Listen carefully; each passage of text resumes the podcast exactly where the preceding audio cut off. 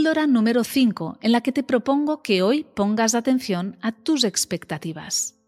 Solemos tener muchas y en casi todo, laborales, familiares, con nuestros hijos, con nuestra pareja, también sobre el fin de semana que está por venir o por la Navidad, por ejemplo. Pero, como bien sabes, son una proyección al futuro que cuando no se cumple, frustra. Hoy te propongo que hagas otro detox, pero esta vez de expectativas. Observa cuáles tienes y bórralas. Intenta bajar a expectativa cero y gozar solamente de lo que es ahora y aquí, sin proyectar, sin esperar, sin desear, sin irte a lo que no es para centrarte en lo que sí es ahora y aquí. Hazlo y verás qué bien sienta. Que tengas un feliz y consciente día.